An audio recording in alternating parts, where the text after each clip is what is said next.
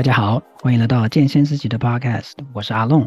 在这里，我们会与中训教练、瑜伽老师、物理治疗师、专科医师等各个领域的专家，和我们聊聊健康的大小事，让每个人都可以了解更多元的医疗资讯和运动科学的知识哦。那我们现在就开始吧。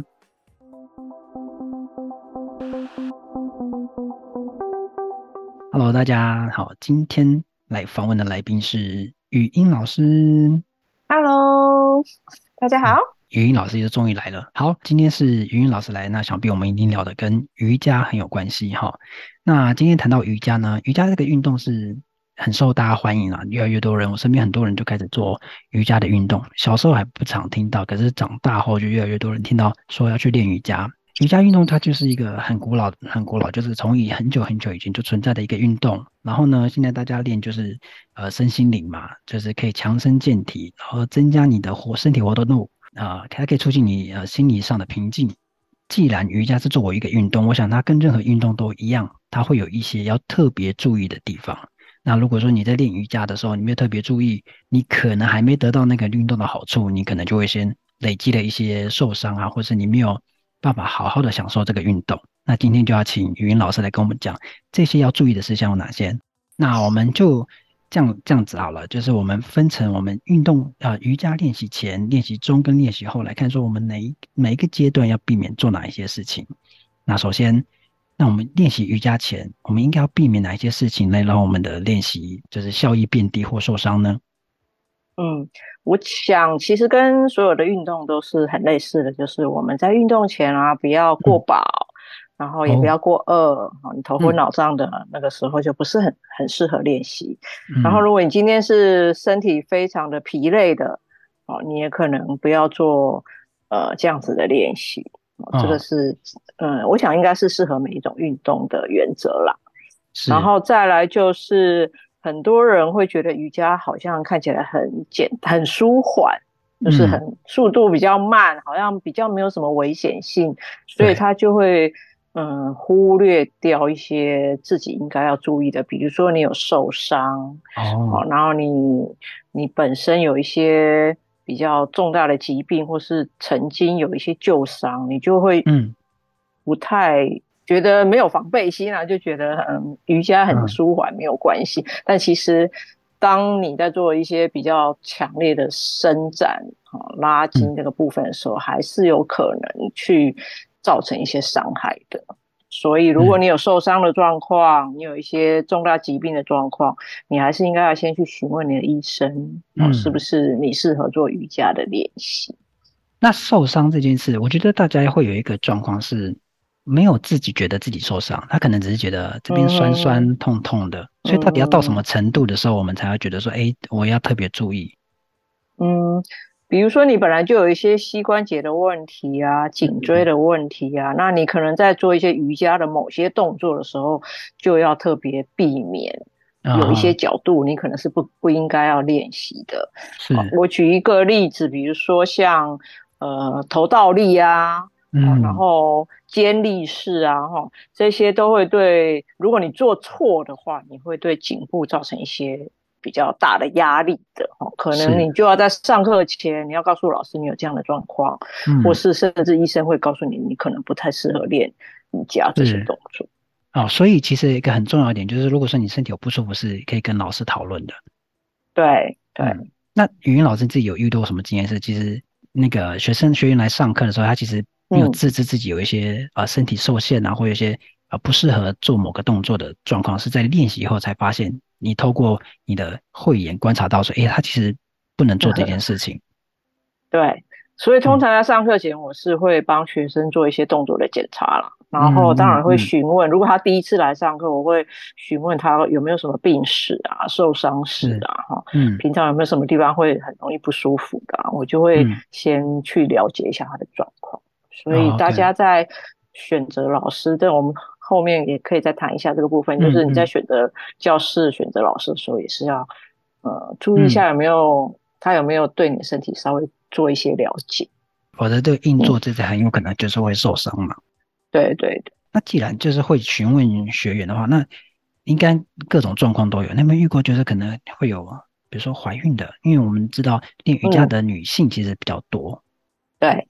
哎，蛮多蛮多孕妇是有在练习瑜伽的。嗯嗯。然后我自己也曾经教过呃一些学生是有怀孕的哈，但是有几个前提啦哈，就是你嗯可能如果你是怀孕前就有练习瑜伽的习惯，固定练习的习惯的话，呃。嗯，应该就可以继续练瑜伽是没有问题的。嗯，那你如果你不确定你的身体状况在怀孕后是不是可以练习的话，你还是应该要询问你的医生。嗯、那再来就是，其实孕妇的练习方式跟一般的人是不太一样的。有一些动作，比如说过度的挤压、过度的扭转、啊，过度的前后弯这些动作，它。可能就需要避免，那你就不可以跟着一般的人做同样的动作，嗯、所以我会建议大家可以去上一些比较专业的孕妇瑜伽的课程，然后、哦、有孕妇瑜伽，有有有非常的多，对，是是，但是就是要知道自己有怀孕了哈，对，有些怀孕初期其实也要很小心嘛，所以过度激烈的动作也是要避免。嗯，好，所以刚刚讲了，就是说。你来上课的时候，在运动前，或者是你自己要练习瑜伽前，就是第一个，你不要过过饱，然后也不要过饿，嗯、然后头昏脑胀的状态下，嗯、然后再来是你也不要过度疲劳，疲劳的状态下，其实没有休息，你的身体很有可能就是就是不小心受伤，或者你动作会做不正确，没有办法做完整，嗯、然后说不定会昏倒啊之类的。对啊，对啊。那再来是，如果你本身有受伤的话，或者是你导师跟你讨论之后，你发现你有一些问题的时候，就最好还是要找医生。讨论你身体的状况，来把一些是不好的地方，呃，受伤的部分处理掉，你这样才能很好的练习。或是说你在上课中，你就是要避免做某些动作，就是你可能在当下不知道自己不能做哪些动作，但老师提醒你之后，你就要尽量避免。对对，那再就是有怀孕瑜伽嘛？那如果你有想孕妇瑜伽，对，哦，孕妇瑜伽，怀孕瑜伽，对，怀孕瑜伽听起来很怪哦。听起来像个什么偏方，就是你还练完就会怀孕。孕妇瑜伽，对对对，就是啊，适、呃、合就是呃怀孕的那个孕产妇们。对，就是比较专业的孕妇瑜伽，其实它在产前啊，甚至产后，它都有不同的练习方式的。嗯、OK OK，好，这是在练习瑜伽之前，嗯、那好，我们现在进入瑜伽的练习中了。那在做的当下，嗯、我们要注意哪些事情嘞？嗯，我之前也常常提醒大家，就是瑜伽是一个非常注重觉察的一个练习。嗯、那你我们都知道，我们自己每天的身体的状况都是不同的哈，心身心的状况都是不同的。嗯，所以你要很明白自己今天的状况是什么，适不适合、嗯、呃再再更进一步的继续练下去哈，不要逞强，不要硬做，嗯、然后不要跟别人比较哦，不要因为老师要求你觉得自己做不到，嗯、但是你还是硬撑哦，这样就是比较容易受到一些伤害。讲到比较这件事，我真的是心有戚戚焉。那因为我自己有在健身房嘛，嗯、就是你看到别人挂重量的时候，你就会忍不住觉得不能输，不能输，我来试试看。对对对，我一定可以的。然后你就会默默把重量往上加，那。就是很容易，嗯、其实很容易会说，因为其实你根本就做不到那个样子，而且你也不知道大家、嗯、大家练多久，搞不好人家已经练了六七年，对啊，刚练一年，你要怎么比？嗯、真的比较心态要要控制，因为我是在知道自己不能做比较的状况下，嗯、看到人家挂重人挂的比我重，我就会觉得嗯，很想冲上去。对，所以比较其实也是一个很很容易受伤的一个呃因素啦。因素对，嗯。对那还有什么事情我们在做的时候是在中中间，我们不要尽量避免练习中的、嗯。我个人的练习，还有我去我在教学的时候，我其实是蛮注重这个温度的调节啦，就是、uh. 呃不要在空调的环境下练习瑜伽。所以因为你在你在运动的时候，你其实是毛细孔完全打开的状况，那你又吹很冷的冷气，对那些寒气就会进入。我们身体的很深层，然后再或是啊、呃，可能也有人听说过，就是练瑜伽是中途是不要喝水、不要擦汗的。有些老师会这样告诉你，哦，它的原因就是说你，你你其实练瑜伽是一个很一直很流畅的哦，很注重呼吸的，然后让你的整个气脉啊循环都是很流畅的状况来练习。那你中途把它打断了哈，嗯、可能喝水降温了、擦汗改变你的呼吸跟流汗的状况啊、是温度啊等等的哈，它都会对对于整个那个瑜伽练习有一些影响。所以，尤其是空调，啊、我是尽量建议学生不要吹冷气练瑜伽。OK，但是现在好像比较大家比较难做到了。是，大部分人都很习惯在人很舒适、不会流汗的地方运动。嗯，嗯，对，而且这个有一点打破我的那个对瑜伽的印象，因为瑜伽就是在我印象中这几个关键字，就第一个就是它是室内，它是比较缓和的。嗯然后是全身性的，嗯、所以我脑袋就会出现一个画面，嗯、就是他一定是在吹冷气。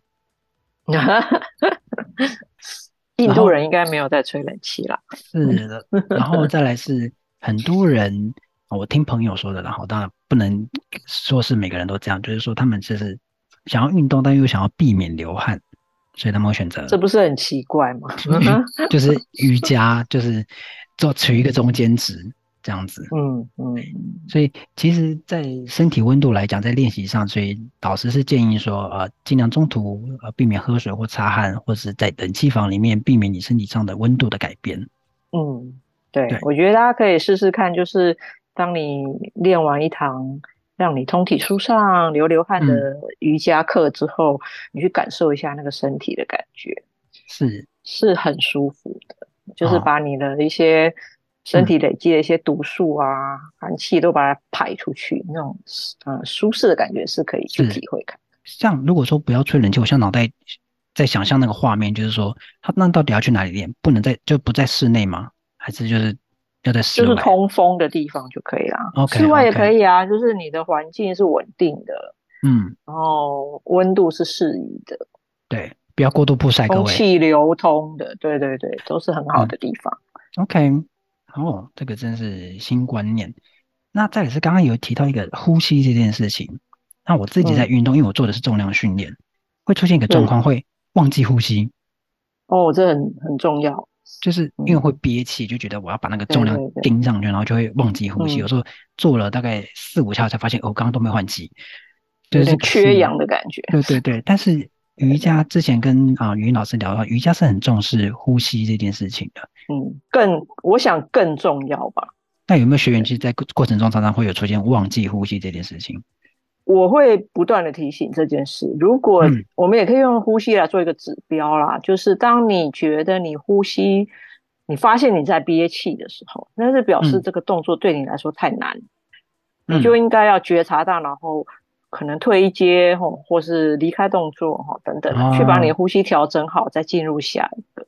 所以有表示，可能他一直没有呼吸，表示他这动作对他来说太难，他必须要做调整。嗯、对他可能全身都很用力，然后他就没有时间去顾及到他的呼吸。那再来是有没有人会除了忘记呼吸之外，会过度就是偏执，想要完成气呀？有吗？有过度换气的吗？这就是拼命，那也是过度啊，那也就是一个难度过高了。哦哦，是，是，就一直喘，一直喘，那个时候我就会停他停下来，先把呼吸调整好。OK，所以呼吸的调试是很重要的，这个在练习。对，所以它是一个指标，它是一个指标。嗯哼，嗯哼。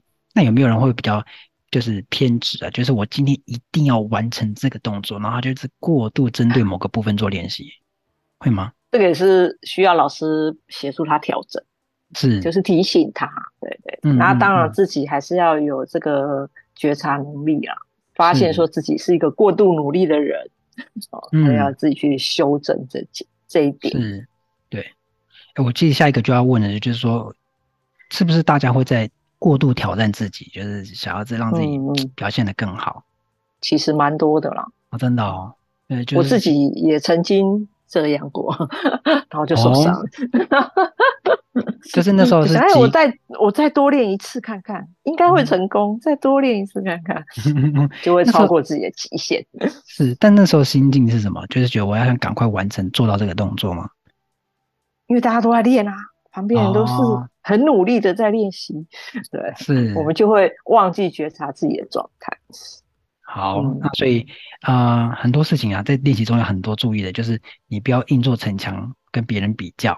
然后呢，你发现自己没有在呼吸的，表示你做了太强的训练，你就要往下退阶，把呼吸调整好，嗯、然后也不要过度偏执的针对某一件事情、嗯、某一个动作做训练，适度。嗯哼。然后中途如果可以的话，不要喝水、擦汗，跟在冷气房里面把你的身体的体温弄得这样那个叫太低，嗯，就改变你身体上的温度啦，就造成你练习也会降低。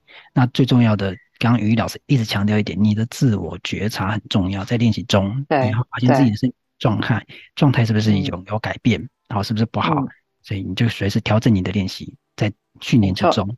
好，那我们练习完了，接下来就练习后，练习后应该要特别注意什么？因为像我们做重训的话，一定就是啊要伸展啊，可是瑜伽已经伸展了，还、嗯、要再伸展吗？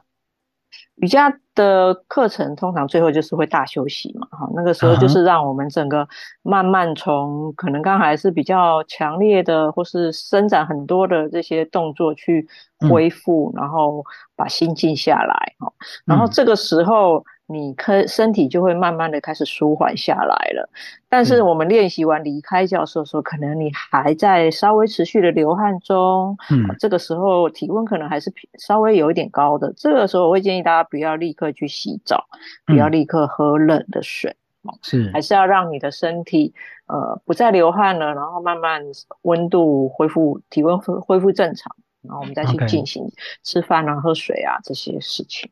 OK。所以练习完最好就是先缓和一下，让自己回到一个平常的状态，再去做接下来你想做的事情。对，是是是，OK，哇，那在我们前中后都知道说，我们其实都要很多要特别注意的事情，因为瑜伽是一个全身性的运动，所以你稍微一个不注意的话，其实会会有一些影响。那最重要是会受伤这件事情，然后或者是你的原本是来做这个运动来，可能是要放松的。好，是要成长的，就是中途中你压力过大，嗯、你一直让跟自己对别人比较，然后你自我觉察也没做好，然后你又受伤，嗯，就最后就哎、欸，这个运动就很难持续，或者是你就是要休息。像于老师之前有讲，就有人就不再出现在瑜那个瑜伽教室里面出现，就是对，没有再继续，这样。蛮可惜的，没有得到瑜伽的好处。对，嗯，那再来是呃。刚刚语音老师一直强调一个点，就是学，就是老师跟学生的沟通，就是怎么帮助学生这件事情。嗯、那其实，在瑜伽，刚刚我们前面都是从呃老师的角度去提醒学生嘛。那站在、嗯、呃语音老师，你也是老师的状态下，你会希望说，呃学员他们自己可以怎么去观察，去找到呃可以让自己成长的课程？嗯，呃，市面上瑜伽课真的非常多了，那大家一开始可能也。不太呃清楚，说我应该适合什么样的课程，然后要去哪里上课哈。嗯、那当你看到，嗯，我想我们一定是要去试上一下，就是你看到有一些瑜伽课程，你可以去尝试一下吧。如果你完全没有基础，当然就是从 basic 啊，比较基础的课程开始哈，去尝试看看，然后多试几个老师，你去感觉一下这个老师是不是一个可以去照顾到每一个人，然后注意到每个人身体状况哈，不会去勉强你做一些动作的，呃，这样子比较专业的老师，这个可能都是要去尝试看看。所以选择课程跟选择老师也是非常重要的。对，嗯，选择适合你的。这个身体的状况的强度，不要太一下就选择太太高阶的练习。是，嗯，那我们如果是自己在练习的话，要特别注意什么事情？就是比如说我其实程度也没那么好，那比如说我有参加课程呢，哎、嗯，这课程也不错，老师也不错，那我自主练习的话，有什么事情可以帮助我继续哎越越来越好？嗯，自己练习吗？对啊，嗯，嗯，如果你是。比较没有练习的基础的话，嗯、一开始还是要跟着老师练比较好。Okay, 所以现在很多人会什么看着影片啊，嗯、看着书啊，哦自己练啊。其实这样是不太建议的，因为你可能自己动作摆错了哈，憋气了，或是你的做太超出你自己身体能够负荷的动作了，这些你自己是不会知道的，是还是要有老师在旁边。那就是。练习的强度的话，你一样要可以用你的呼吸来观察，嗯、然后你可以在练习一整堂课之后，去观察你自己是不是觉得舒适的，不会疼痛，可能两三天都不会好，嗯、这样可能就是对你而言那个强度太高了。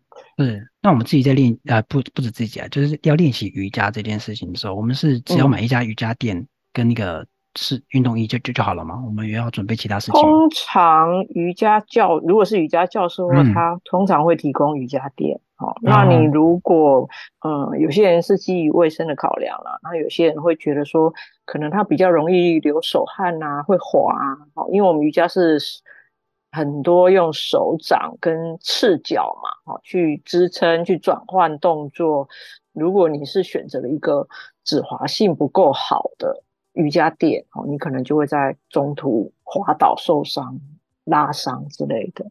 所以我会建议大家可以，嗯，可能一开始可以买去买一张自己适合自己的，哈，去用手推推看，赤脚踩踩看，它是不是能够很好的保护你的身体。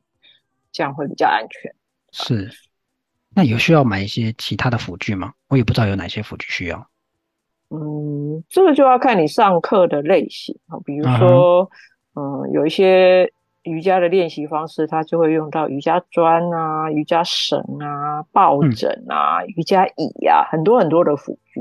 那就要看你的需求，然后你上课的类型，还有你的，当然还有你的预算。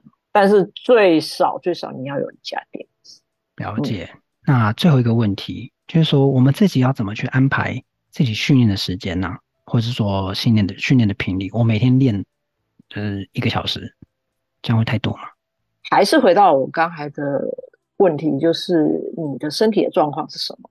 如果你像我二十几年前刚刚开始，那个时候身体状况不是很好，我刚开始练习瑜伽的时候，我一个礼拜上一堂课。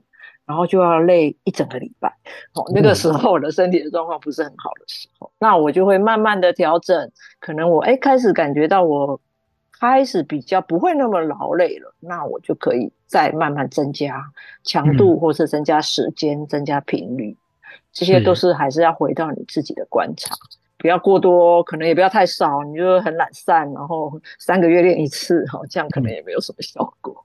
OK，所以这自我觉察的部分。还是回到这个点，嗯嗯嗯，慢慢去，可能由由浅入深啊，由少变多，然后去感觉看看是不是这样子对你来说是刚刚好的练习。对，运动真的是急不得啦，哦，嗯、对，多尝试啊，多尝试。那最佳一个问题就是，哎、嗯，其实，在之前的 podcast，语音老师也是有提过啦，我有问过，就是瑜伽适合谁呀、啊？我认为是适合所有的人。甚至我们有那种婴儿瑜伽啊、哦、儿童瑜伽啊，嗯，这些我其实以前也都有教教过了。嗯、然后，嗯，小朋友其实是很适合练瑜伽的，它、嗯、可以帮助他们静心，然后帮助他们认识自己的身体。是，然后一般人成人就更不用说了嘛，哈、嗯，除非你有身体有什么特殊的状况不适合，嗯。然后我们刚才也提过孕妇啦，哈、嗯，那我们有银发银法族的瑜伽，哈，很多很多的，对。是都可以依照你的需求去选择，所以大家其实如果当有兴趣、有起心动念想要练习瑜伽的时候，就不用自我设限了，就可以先去试试看，呃，是不是这个运动对你有帮助。其实就不用说，哎，我呃我的筋很硬啊，或者是我年纪怎么样啊，嗯、不适合这样。筋很硬，所以才要伸展啊，是不是？如果你筋不开的话，就要去 伸展一下，嗯。对啊，对啊，瑜伽会是有帮助的。是是是，所以其实说出来，瑜伽就是一个很重要的自我觉察运的运动啦。然后练习，对对，就是这个整个过程都从开始之前、中间到后面，然后这整个过程都是非常重要的自我觉察。那、嗯、当然是你要怎么让自己慢慢的进步，那也是一个意义上的表现啊，就是一个自我锻炼的过程。那这个整个中间最重要就是说，你要怎么安全然后健康的完成这个运动。然后慢慢的进步，因为运动不是一天两天嘛，它就是要一直下去的。对，嗯，所以你要想，它是一个可以练习一辈子的，是的运动。嗯嗯，对，没有错。所以啦，今天瑜云老师提供了这些前啊运动前、运动中跟运动后要特别注意的事项的话，给各位参考。那你在练习瑜伽的，不管你是新手或是你是资深的老手的话，都可以特别注意说自己在练习上没有碰到这些事情。那就如果有的话，就尽量避免或者调整，让自己。的瑜伽练习是越来越愉快跟正向的。是。好，那今天特别谢谢语音老师又跟我们来聊瑜伽了。那未来可能我还想再多聊多了解瑜伽了，因为很多人都很想认识瑜伽这件事情了，所以以后就期待跟语音老师有更多的 podcast 合作喽。好哦，嗯，好，谢谢谢谢语音老师喽。谢谢大家。嗯，如果你喜欢我们这个频道，记得追踪我们。如果你有任何的问题或想了解更多的主题的话，都可以到我们的脸书或 IG 私讯让我们知道。相关的链接我都放在资讯栏里喽。那我们就下次见喽，我是阿龙，拜拜，拜拜，下次见喽。